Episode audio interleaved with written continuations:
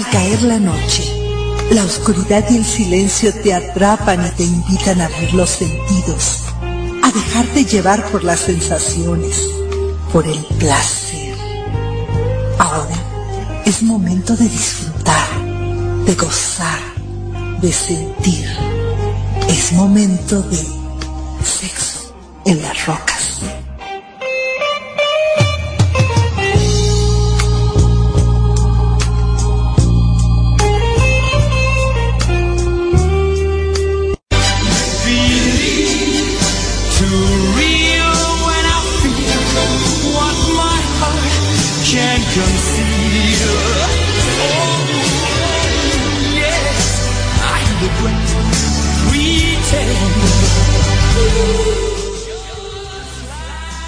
Muy buenas noches. Estamos transmitiendo un programa más de Sexo en las Rocas desde los estudios de Sociedad 3.0. Saludamos a Yamilet Vallejo y Ángel Sean que están en producción y operación.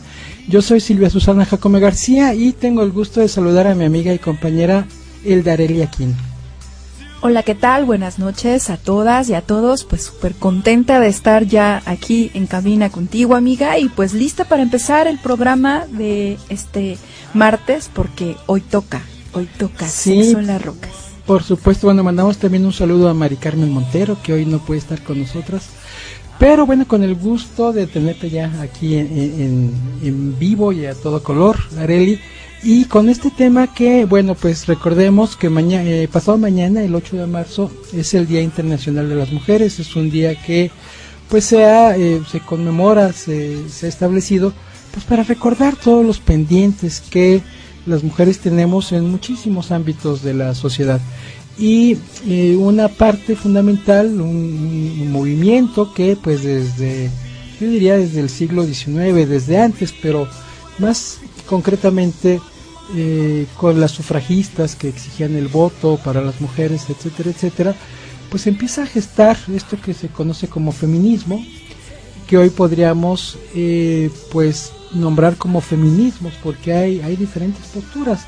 Y esto tiene una lógica, ¿no? No, primero no todas las necesidades son las mismas, ¿no? No es lo mismo incluso las necesidades pues de mujeres blancas anglosajonas con una cierta posición económica que desde luego también están en desigualdad con respecto a algunos a, pues a los hombres que gozan de las mismas eh, de los mismos privilegios por cuestión de raza economía etcétera.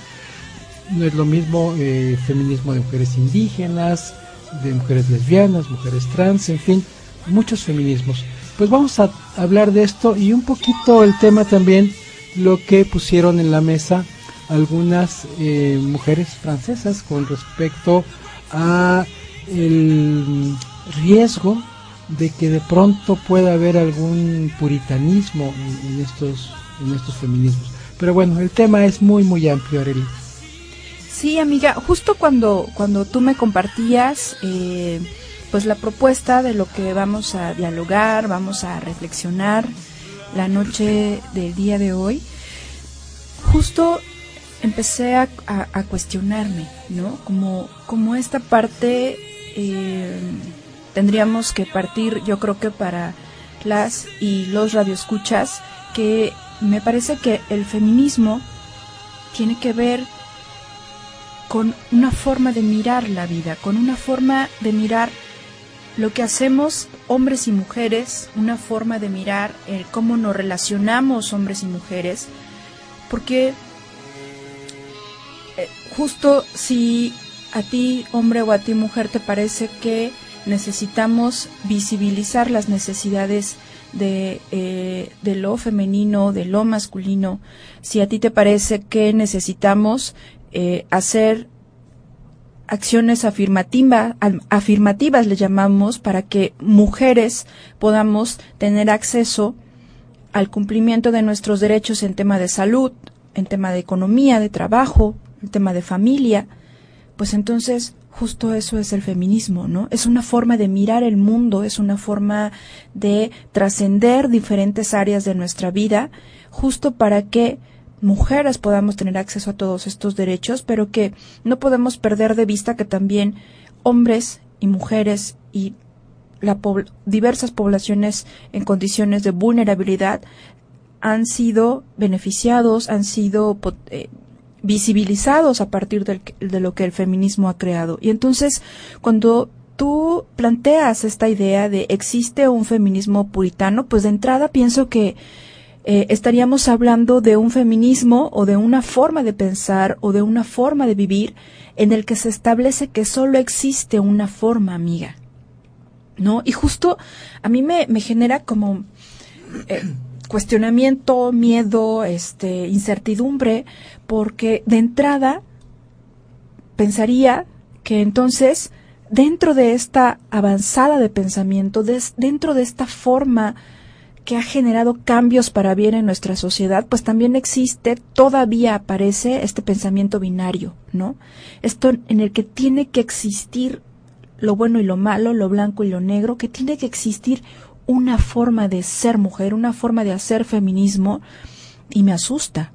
Sin embargo, cuando tú cuestionas y tú pones en la mesa este tema, me parece que es necesario dialogarlo, porque justo te comparto en el tema, por ejemplo, de ser mamá, por ejemplo, el tema de, pues, ¿cómo que, eh, cómo que tuviste tu hija por cesárea, no? Espérame, pues fue necesario, ni modo, ¿no? Realmente me informé, hice todo lo necesario para que fuera de otra forma, pero pues así fue. Y aparece el tema de, pero no, eso no debe de Sí, porque además no, no pares con dolor, tu parto no es doloroso y entonces no estás cumpliendo con este imperativo de las mujeres, ¿no? De parir con dolor. Claro, ¿no? Y, y, entonces justo la reflexión de qué estamos haciendo con esta, con esta forma de pensar que, que de entrada se empezó a crear, se empezó a construir desde generar algo diferente, desde empezar a abrir espacios, empezar a abrir cuestionamientos y entonces, ¿qué estamos haciendo si justo no lo está generando? Qué está sucediendo, si justo está pasando algo para que em, esta forma que ha generado y que ha abierto muchos espacios, nuevamente aparezca el tema de lo, eh, lo, puritano, lo planteaste tú, ¿no? Yo lo veo como nuevamente este paradigma de pensar en lo bueno y lo malo, este paradigma de pensar que solo existe una forma de ser inclusive feminista. Sí, y es que no se nos puede olvidar que pues cada persona tenemos nuestra propia historia, nuestra propia formación y también pues vamos mm, reflejando y, transparentando nuestras propias creencias.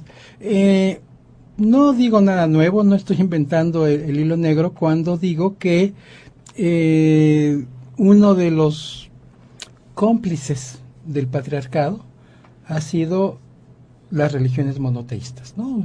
Ya sea que hablemos de judaísmo, cristianismo con todas sus derivaciones, el islam, son religiones que eh, hablan de un Dios masculino, que eh, tienen profetas varones, que eh, colocan a la mujer en una posición de sumisión. Entonces, mujeres que han sido educadas y que han crecido en el seno de estas religiones y que además, por los motivos que sean, asumen de manera muy fuerte sus dogmas, sus creencias, y que de repente algo, algo, no sé, eh, que viven violencia por parte de, de, hombres, que ven mermadas sus posibilidades de mm, ascender laboralmente por su, su condición de mujer, por las razones que sean, les convence, les llama, les llena este movimiento feminista. Pero no son capaces, no se han quitado del todo estas posturas y entonces, como hay, em, yo sí creo que hay puntos de coincidencia en, tanto en el feminismo y, que pudiera, parecer eh, paradójico, ¿no? Sin embargo, pues como tú bien lo dices, no todo es blanco y negro. Entonces, de repente hay situaciones en donde coincidimos. Y un ejemplo clarísimo, no me acuerdo quién me lo me platicaba hace rato y, me parece muy interesante. En algún país de, Europa hubo un, una situación en donde mujeres eran esterilizadas sin su consentimiento. Bueno, en América Latina también lo ha sido sí, muchas sí, veces, amiga. ¿no?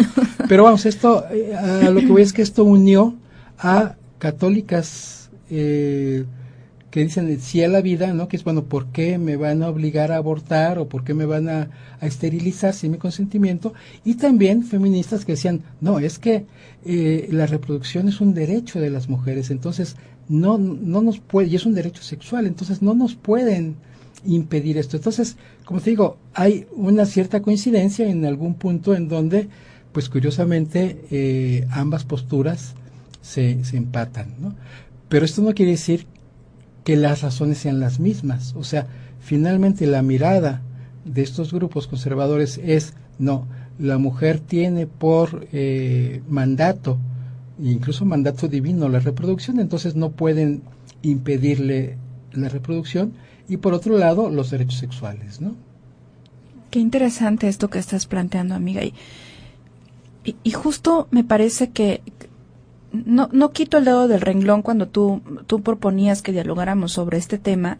A mí me parece que la esencia de, de esta de esta situación que se está viviendo o de esta, no sé si llamarlo problemática o no, pero eh, me parece que la, la esencia radica en cómo todas y todos, feministas o no, y feministas también, desde muy pequeñas, desde muy pequeños aprendemos a pensar de esa forma. Yo creo que ese es uno de los más grandes retos que estamos teniendo como sociedad, ¿no? ¿Cómo si, si aprendimos a pensar que el mundo era o negro o blanco, y en esta forma de pensar, en este pensamiento binario, tenemos grabadas en nuestra corporalidad que solamente existen dos opciones y solo existe lo bueno, ponle el nombre que quieras, ¿no? Religión, política, economía, solo existe lo bueno y lo bueno es lo que yo aprendí en mi familia, en mi contexto sociocultural, lo que debe de ser una mujer, por ejemplo, ¿no? Y entonces, sí, algunas eh, mujeres han accedido a educación, algunas mujeres han accedido a procesos donde han aprendido que existen otras formas de hacerlo y sin embargo aparece, ¿no? Aparece esta forma de pensar en la que tiene que ser de una forma y así debe de ser, ¿no? Mensaje implícito, eso es lo bueno. Y entonces, ser, en este caso, el tema del día de hoy, ser feminista implica, por ejemplo, eh, eh, que no puedas hacer, no sé, alianzas con otras formas de pensar, ¿no? Como tú lo acabas de plantear ahorita. Cuando justo para abrir brecha y justo para generar cambios, pues tienes que hacer trabajo en equipo con otras formas. Y a partir de ese trabajo en equipo, pues cuestionar, mover y subimos un escalón más que nos permite acceder a derechos y a beneficios a, a todas, ¿no?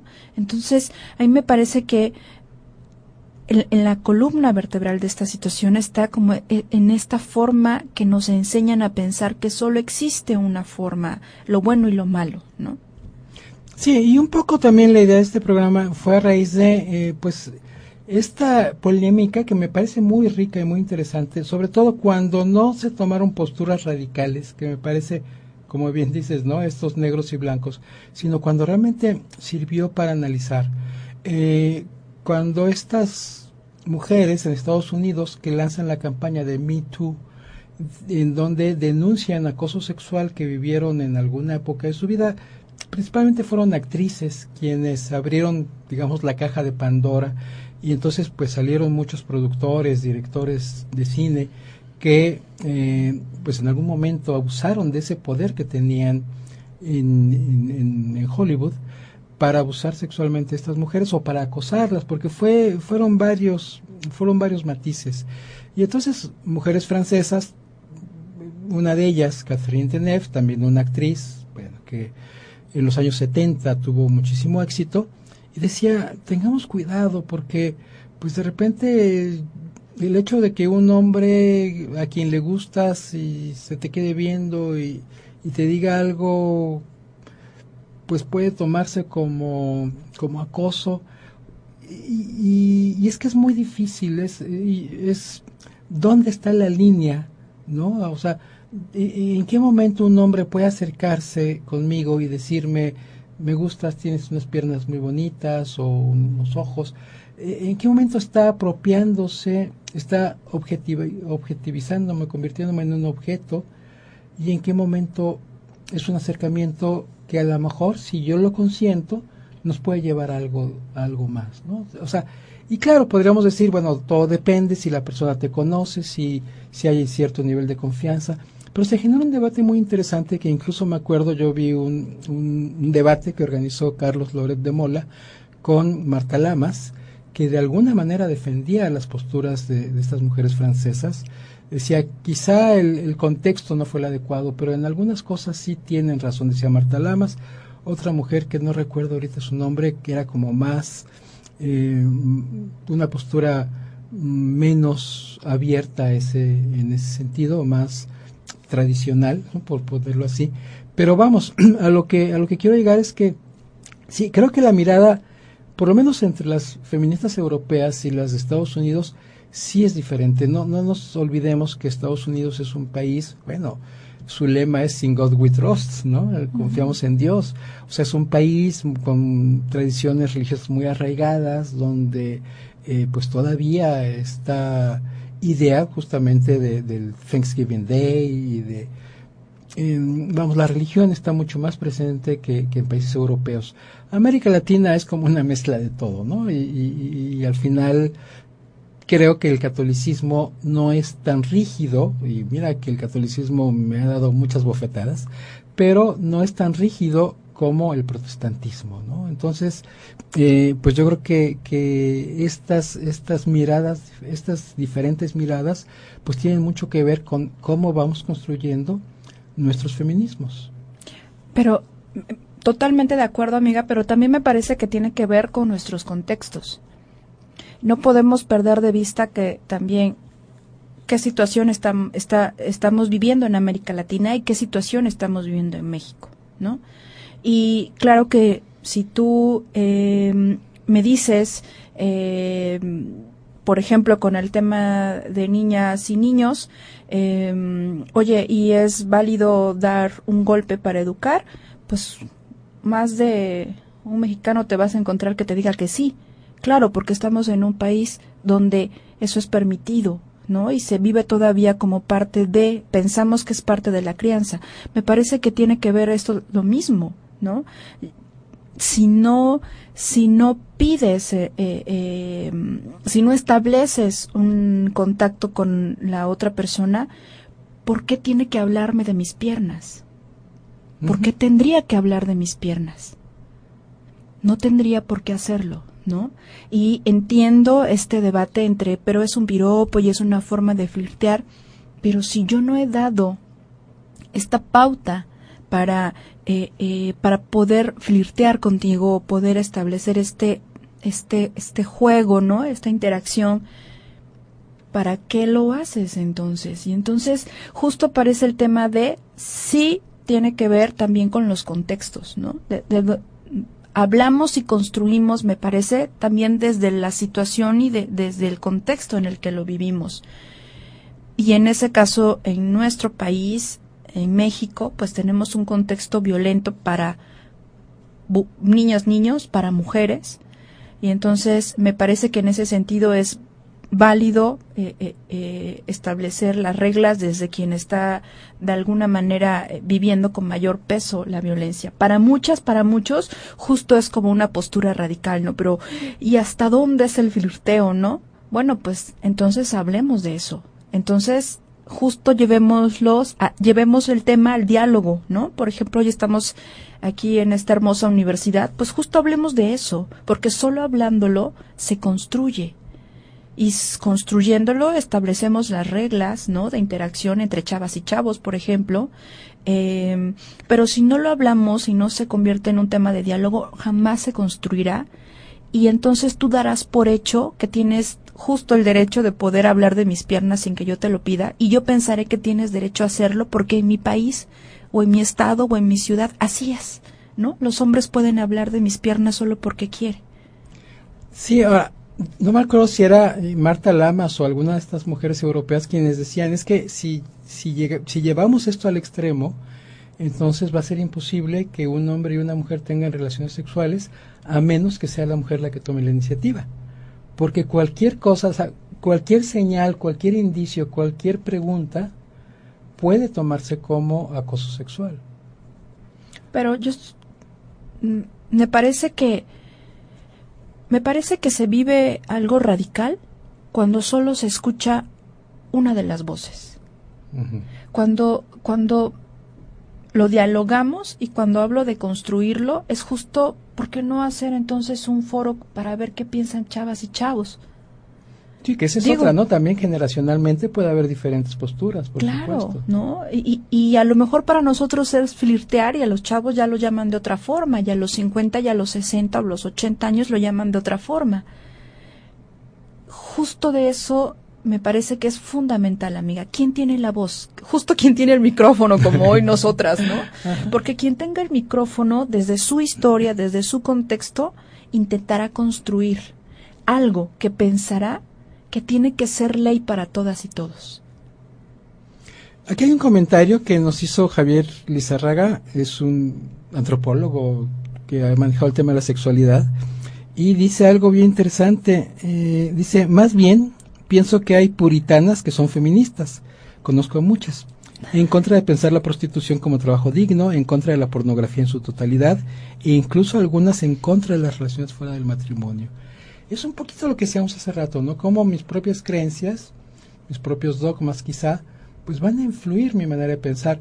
El tema del trabajo sexual, por ejemplo, es una polémica que yo, bueno, a lo mejor un día dedicamos un programa, pero yo en este momento no me atrevería a pronunciarme de una manera categórica porque yo escucho eh, mujeres que están a favor de Mm, regular como Marta Lamas, ¿no? Yo escuché una conferencia interesantísima de Marta Lamas en la Universidad Iberoamericana, donde decía, bueno, un soldado, un policía, una obrera también vende su cuerpo, ¿no? ¿Y, cuál es el problema? ¿Por qué no es tan estigmatizada como la trabajadora sexual?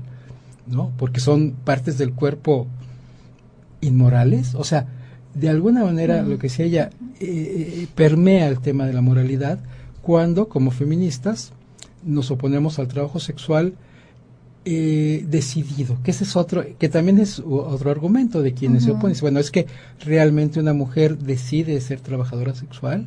O sea, eh, un hombre puede decir desde chavito, decir yo quiero ser bombero cuando sea grande y voy a exponer mi cuerpo siendo bombero, pero es mi ideal. Una mujer, una niña de 8 o 10 años dirá yo de grande quiero ser trabajadora sexual.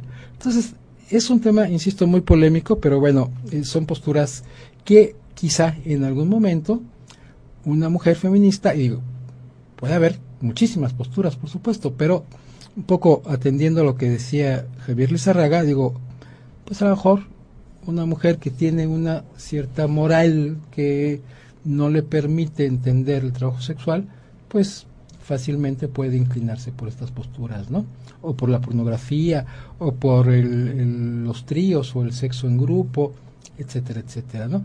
Pero bueno, son temas bien interesantes, pero antes de continuar vamos a hacer una pausa con eh, Carlos Santana y esta canción que se llama Mujer de Magia Negra. Regresamos.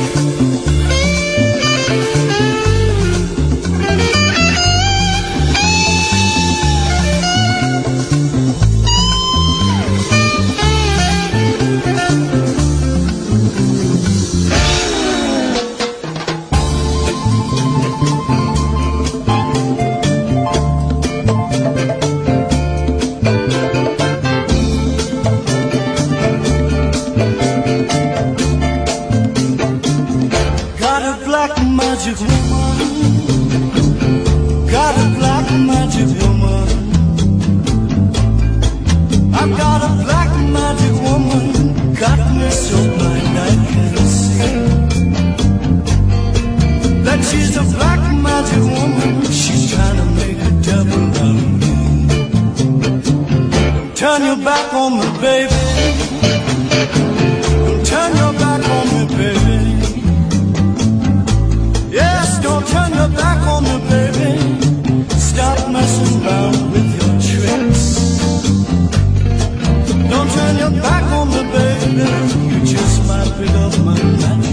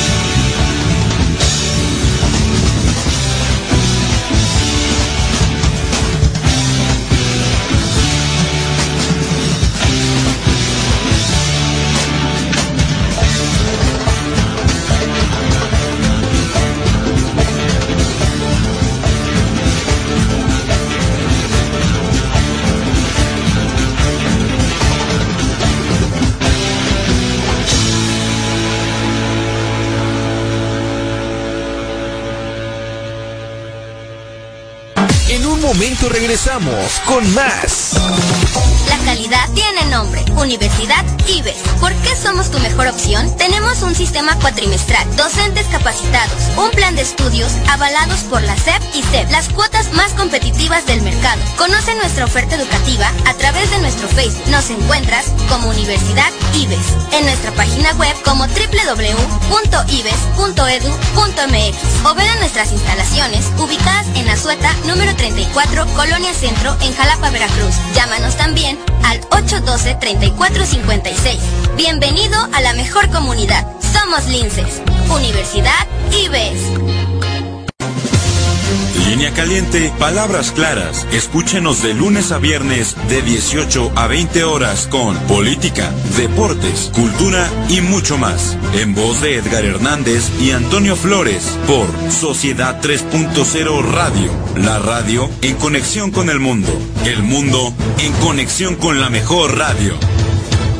Visítanos en nuestras redes sociales, en Facebook, Sociedad 3.0, en Twitter, Sociedad-30, YouTube, Sociedad 3.0 Televisión.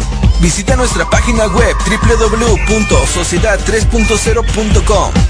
Secundaria y preparatoria. Gavino Barreda. Excelencia educativa a tu alcance. Contamos con sistema mixto y escolarizado. Visítanos en nuestras instalaciones, calle Costa Rica 415, Colonia 27 de septiembre, Poza Rica, Veracruz. O pide informes al 782-822-3350. Búscanos en Facebook como Secundaria y Preparatoria Dr. Gavino Barreda. Y en nuestra página web www.prepagavino.edu.mx. Secundaria preparatoria Gavino Barreda. Excelencia educativa a tu alcance. Universidad Martí. Educación de clase mundial. Únete a nosotros y forma parte de nuestra comunidad educativa. Contamos con licenciaturas, maestrías y doctorados. Nuestra dirección, calle Costa Rica, número 415, Colonia 27 de septiembre, en Poza Rica, Veracruz. O pide informes al teléfono 782-822-3350. Encuéntranos en Facebook como Universidad Martí y en nuestra página web www.umarti.edu.mx. Forma parte de nuestra comunidad. Universidad Martí. Educación de clase mundial.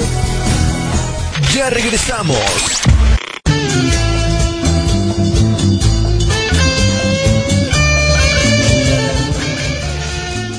Regreso en Sexo en las Rocas, transmitiendo desde Sociedad 3.0 y un saludo a todas las personas que nos siguen, ya sea a través de este medio o Sociedad 3.0 o por la transmisión en vivo que estamos haciendo por internet.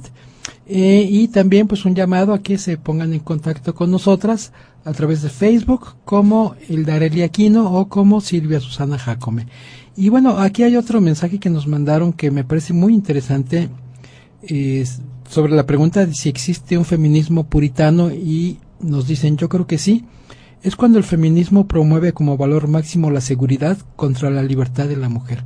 Es un tema bien, bien complicado porque es un poquito como decir, pues mira, no te pongas minifalda porque te arriesgas y si sales de noche, pues te puede pasar algo, lo cual es cierto, hay, hay un riesgo, pero por otro lado estamos yendo en contra de la libertad de decidir cómo nos vamos a vestir, por ejemplo, ¿no?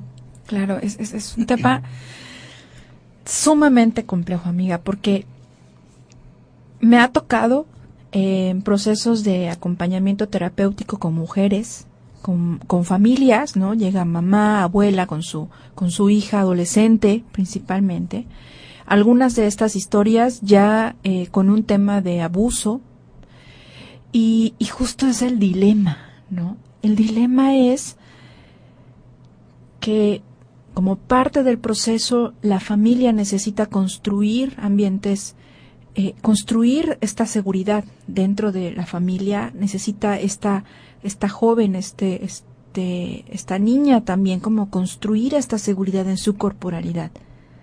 Y hasta dónde le toca a ella hasta dónde le toca a la familia y hasta dónde como sociedad y como sociedad no me refiero al Estado ¿eh? únicamente, sino como sociedad, tú, mujer, tú, hombre, construimos ambientes seguros en las calles para nuestras niñas, para nuestras jóvenes, para nuestras mujeres, también para nuestros hombres, ¿no? Pero para nuestras mujeres en las calles, en tu colonia, en los parques, ¿cómo, cómo estamos también colaborando para construir esos ambientes seguros o no, o lo estamos perdiendo, entendido que que ante una situación de riesgo lo primero que haces es proteger a tu cría y te quedas con lo tuyo, ¿no? Por, por eh, como por respuesta inmediata lo que haces es proteger a, primero a los tuyos.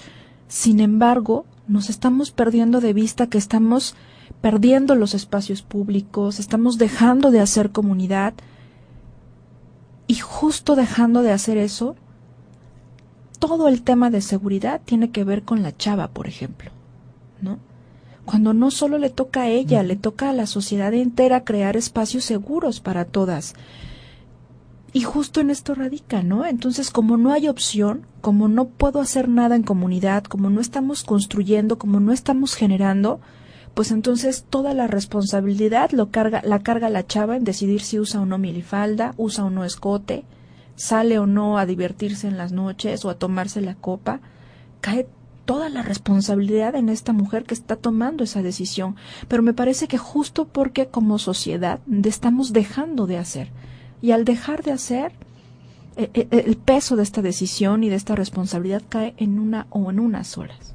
Sí, yo creo que un, un ejemplo muy emblemático de esta situación que, que, estamos exponiendo aquí, gracias al comentario de esta, esta compañera, de esta amiga, es el tema de la virginidad.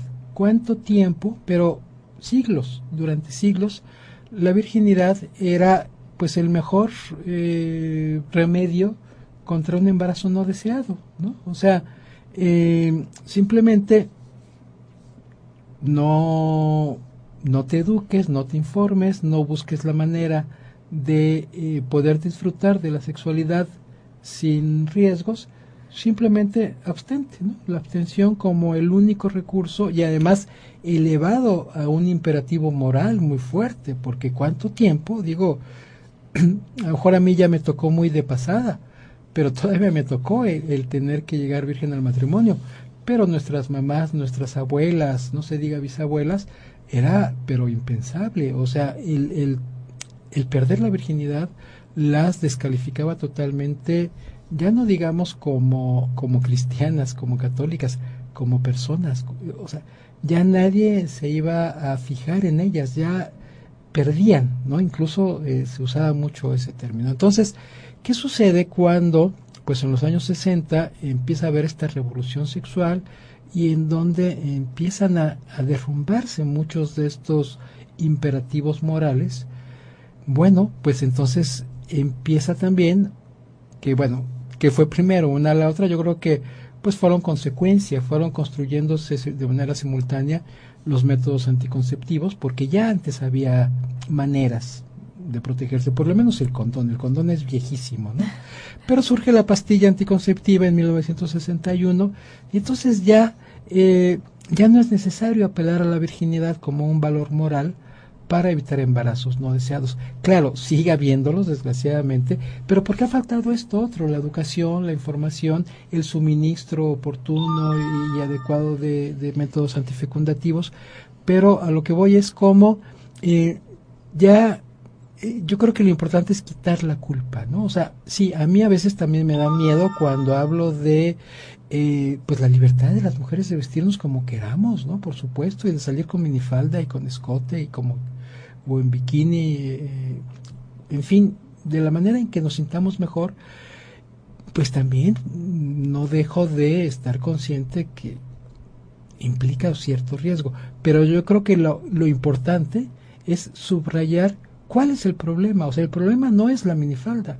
El problema es que hay hombres que, son, que no son capaces de respetar a una mujer eh, yendo si está vestida de la manera que esté vestida, ¿no? Y eso tendríamos que subrayarlo con nuestras hijas, con nuestras sobrinas, con nuestras alumnas, que ellas no tienen la culpa. Claro, sí, que es importante tomar precauciones, pero que no se sientan culpables por vestirse de, determinada manera o por salir a ciertas horas de la noche, por ejemplo. Y, y, creo que esto, esto último que comentas, amiga, justo hace evidente cómo el control que el control que socialmente ejercemos sobre cómo una mujer se construye, ¿no? Porque, híjole, cómo desde, desde niñas, ¿no? Eh, eh, yo trabajo con talleres eh, en escuelas, con familias, y cómo está el tema de es que tiene que vestirse de cierta forma, ¿no? O no tiene que vestirse de cierta forma. El control desde muy pequeñitas de cómo se visten, cuando desde niñas esto tiene que ver con cómo se van construyendo como mujeres, ¿no? entonces, por ejemplo, pues a un niño no le dices, oye, no te pongas el pantalón de mezclilla justito porque se te ve la no truza. con shorts. ¿No? ¿no? No te pongas una bermuda flojita porque se te va a ver el calzón. No le dices eso a un niño, pero a una niña sí.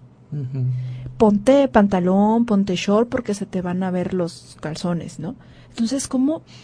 Y con esto no estoy diciendo que las niñas se les deba ver los calzones cuando estén jugando, no es el tema. El tema es cómo desde muy pequeñas, mamá, papá, adultos, abuelos, como sociedad, pues vivimos esta parte de arrogarnos el derecho de imponer sobre esta niña cómo debe de construirse como mujer.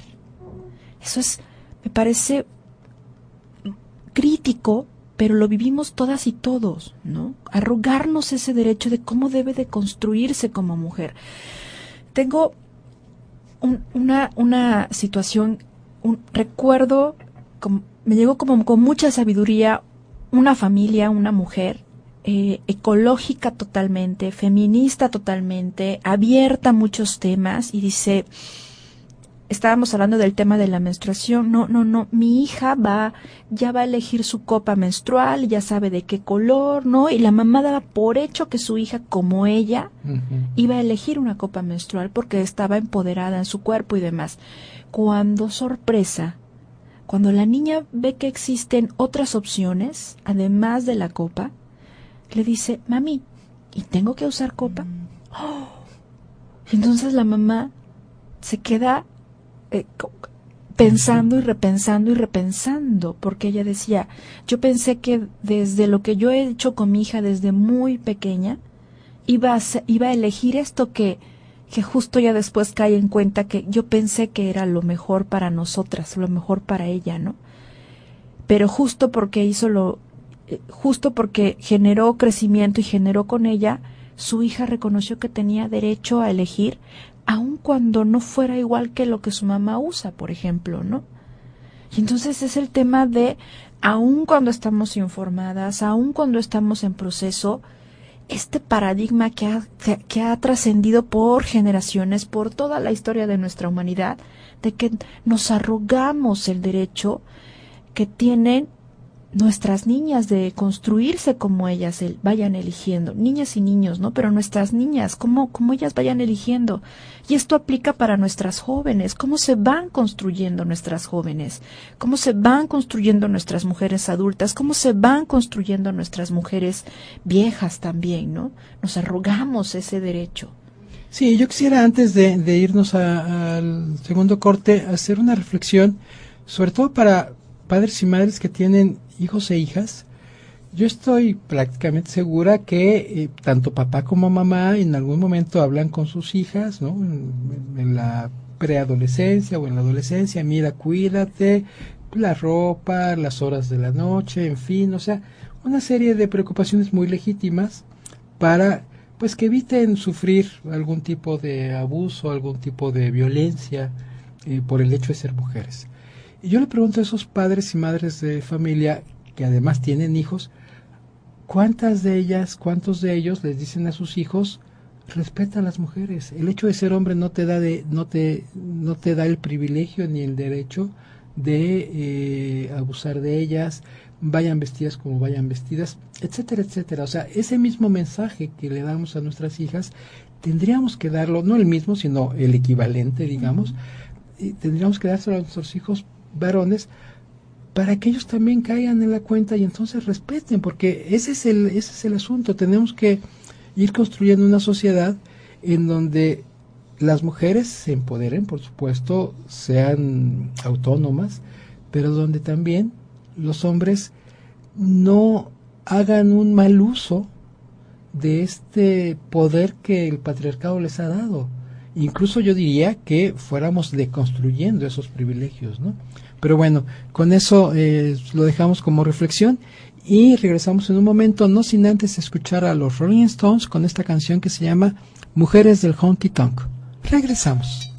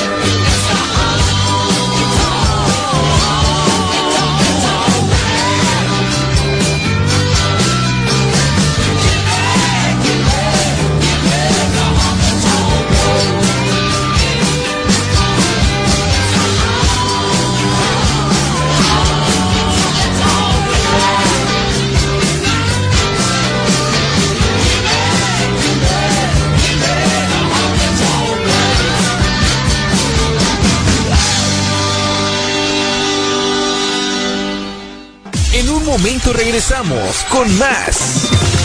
Línea Caliente, palabras claras. Escúchenos de lunes a viernes de 18 a 20 horas con política, deportes, cultura y mucho más. En voz de Edgar Hernández y Antonio Flores por Sociedad 3.0 Radio. La radio en conexión con el mundo. El mundo en conexión con la mejor radio.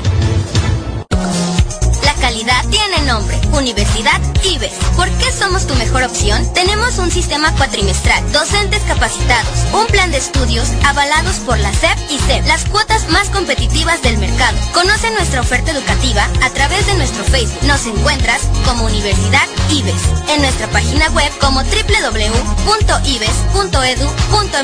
o ven a nuestras instalaciones ubicadas en Azueta, número 34, Colonia Centro, en Jalapa, Veracruz. Llámanos también al 812-3456. Bienvenido a la mejor comunidad. Somos Linces, Universidad IBES. Visítanos en nuestras redes sociales, en Facebook, Sociedad 3.0, en Twitter, Sociedad-30, YouTube, Sociedad 3.0 Televisión. Visita nuestra página web www.sociedad3.0.com. Universidad Martí. Educación de clase mundial. Únete a nosotros y forma parte de nuestra comunidad educativa. Contamos con licenciaturas, maestrías y doctorados. Nuestra dirección, calle Costa Rica, número 415, Colonia 27 de septiembre, en Poza Rica, Veracruz. O pide informes al teléfono 782-822-3350. Encuéntranos en Facebook como Universidad Martí y en nuestra página web www.umarti.edu.mx. Forma parte de nuestra comunidad. Universidad Martí. Educación de clase mundial. Secundaria y preparatoria. Gavino Barreda. Excelencia educativa a tu alcance. Contamos con sistema mixto y escolarizado. Visítanos en nuestras instalaciones, calle Costa Rica 415, Colonia 27 de septiembre, Poza Rica, Veracruz. O pide informes al 782-822-3350. Búscanos en Facebook como Secundaria y Preparatoria Dr. Gavino Barreda. Y en nuestra página web www.prepagavino.edu.mx. Secundaria y preparatoria Gavino Barreda. Excelencia educativa a tu alcance. Ya regresamos.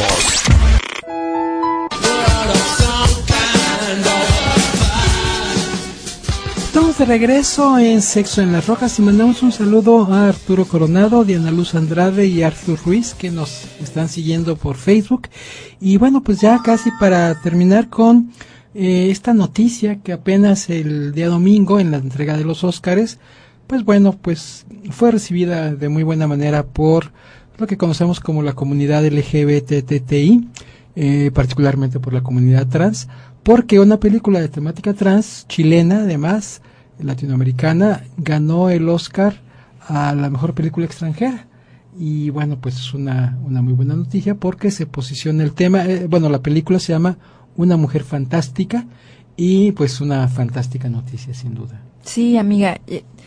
Justo eh, me parece que te comentaba fuera del aire que em, las reflexiones, más bien los análisis que hicieron de esta entrega eh, de los Óscares, pues cae en cuenta que eh, en esta ocasión la academia quiso visibilizar, ¿no? También eh, como plantear una postura eh, ante estos temas que están generándonos cuestionamientos en nuestra sociedad. Y uno de ellos, como tú lo mencionas, es también visibilizar la necesidad de hablar de lo diverso en nuestra sociedad, la necesidad de reconocer y de poner justo el punto sobre es ya no podemos seguir pensando que solo existe una forma de ser. No, ya no podemos continuar con esa forma de, vivir y de, ver el mundo. No existe solo una forma de ser y me parece que eh, el que esté esta película en las miradas, el que se esté hablando del tema, es justo traerlo a nuestros contextos y es lo que vemos en lo cotidiano, eso es lo que me parece muy importante también para las personas que nos están escuchando. No es el Hollywood lejos, no es la película que hicieron en Chile, es aquí en Jalapa. Es aquí en Jalapa eh, reconociendo que hay niñas y niños esperando que construyamos un protocolo de inclusión para niñas y niños trans. Es aquí en Jalapa reconociendo que necesitamos hablar del tema de la diversidad en familias en las escuelas, porque hay familias homoparentales, por ejemplo. Hay familias eh, monoparentales, de una mamá, de un papá, ¿no? Entonces es, me parece tocar el tema de, es, ya no podemos seguir evadiendo el tema de la diversidad. Ya no se puede evadir. Se tiene que mirar, se tiene que hablar, se tiene que dialogar, se tienen que construir protocolos, procesos, se tiene que construir esto que llamamos inclusión y que me parece que nos estamos quedando cortas, cortos en el tema. Y justo esta entrega eh, del Oscar, pues justo pone el dedo sobre la llaga, me parece, amiga. Sí, claro que sí. Bueno, nada más agregar que el director es Sebastián Lelio y la actriz es una actriz trans, Daniela Vega. Y esto es importante. Yo me acuerdo que hace muchos años vi una película sobre una, una mujer trans, una película española, ahorita no recuerdo el nombre, pero la actriz era una mujer XX, eh, eh, una mujer que no era trans. Entonces, pues termina siendo como poco auténtica, ¿no? Eh, bueno, también digo, la, la, actuación es maravillosa y lo que gustes y mandes en La chica danesa, este actor buenísimo, que ahorita se me va el nombre, que hace el papel de, de, de la chica danesa, ¿no? De Lily Elf.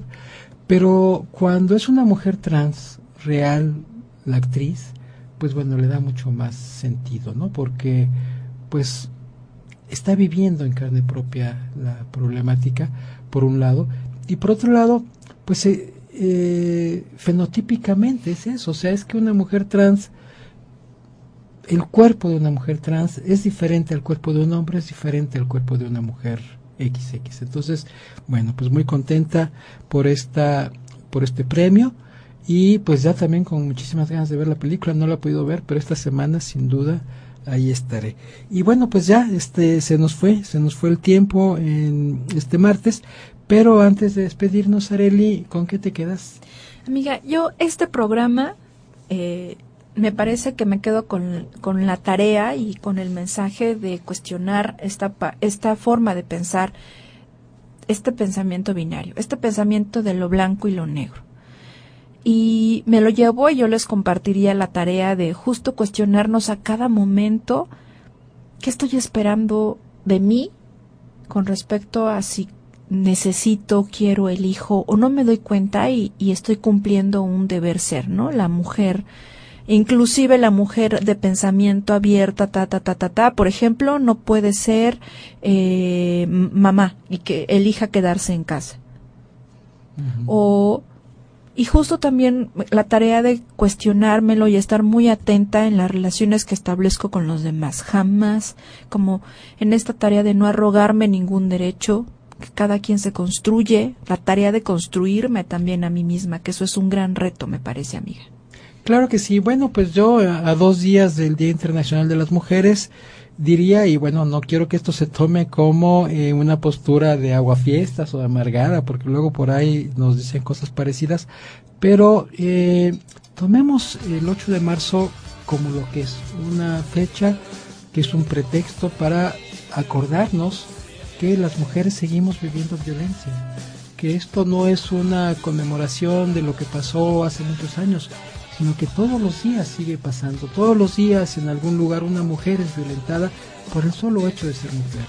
Entonces sí, yo entiendo que puede haber muy buenas intenciones de hombres que nos feliciten y nos regalen flores o un, un, un helado un chocolate.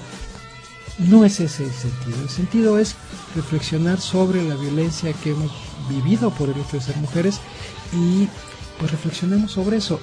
Y si los hombres nos quieren regalar algo, pues háganos el regalo los 365 días del año y que sea el respeto, que sea el renunciar a esos privilegios que no le corresponden por el solo hecho de vivir en un género que ni siquiera eligieron, sino que les fue dado por su propia identidad. Entonces, que eso sea el regalo, una, la construcción juntos y juntas de una sociedad mucho más igualitaria, mucho más justa mucho más equitativo. Bueno, pues con esto nos despedimos, no sin antes hacerles una invitación para que nos acompañen el próximo martes a las 8 de la noche por las frecuencias de Sociedad 3.0 en un programa más de sexo en las rocas. Muchas gracias.